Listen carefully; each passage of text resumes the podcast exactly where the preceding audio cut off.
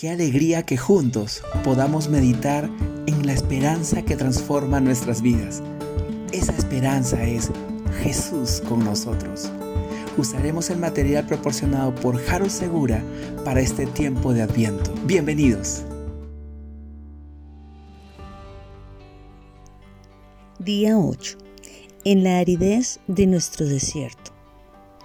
Según el Evangelio de Lucas 3.1.2 dice, En el año 15 del reinado de Tiberio César, Poncio Pilato gobernaba la provincia de Judea.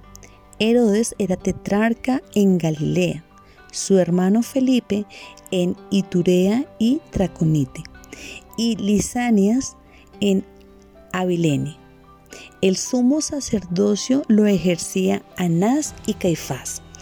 En aquel entonces la palabra de Dios llegó a Juan, hijo de Zacarías, en el desierto. Nada de esta historia tan divina sucede fuera de esta tierra. La llamada historia sagrada no se desarrolla en una realidad distinta a la nuestra. Para que Dios manifieste su amor, no necesita un escenario celestial desprovisto de los trucos políticos y las simulaciones de los religiosos. No.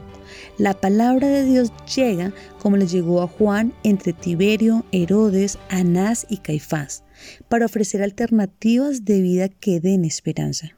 Haz, Dios mío, que pueda ser en el mundo el sacramento tangible de tu amor, ser tus brazos que atraen y llegan a convertir en amor toda la soledad del mundo. La ubicación histórica del texto es exacta y no deja lugar a dudas. Se ofrece el nombre del emperador, del gobernador de la provincia, del tetrarca y se muestran las relaciones familiares entre estos. Además, se ofrece información acerca de la jerarquía religiosa del momento, igual con nombres propios. El Evangelio de Jesús, siguiendo la tradición de los profetas del Antiguo Testamento, no nos invita a escapar de la realidad terrenal, sino a escuchar en medio de ella la voz de Dios y a ser agentes de transformación. Juan, hijo de Zacarías, recibió el encargo de ser una voz de uno que grita en el desierto. Ese es también nuestro encargo. Grita que hay agua viva en este desierto árido de nuestra época. Oremos también para que el cumplimiento de la misión cristiana en estas tierras contribuya a crear condiciones de mayor justicia y equidad.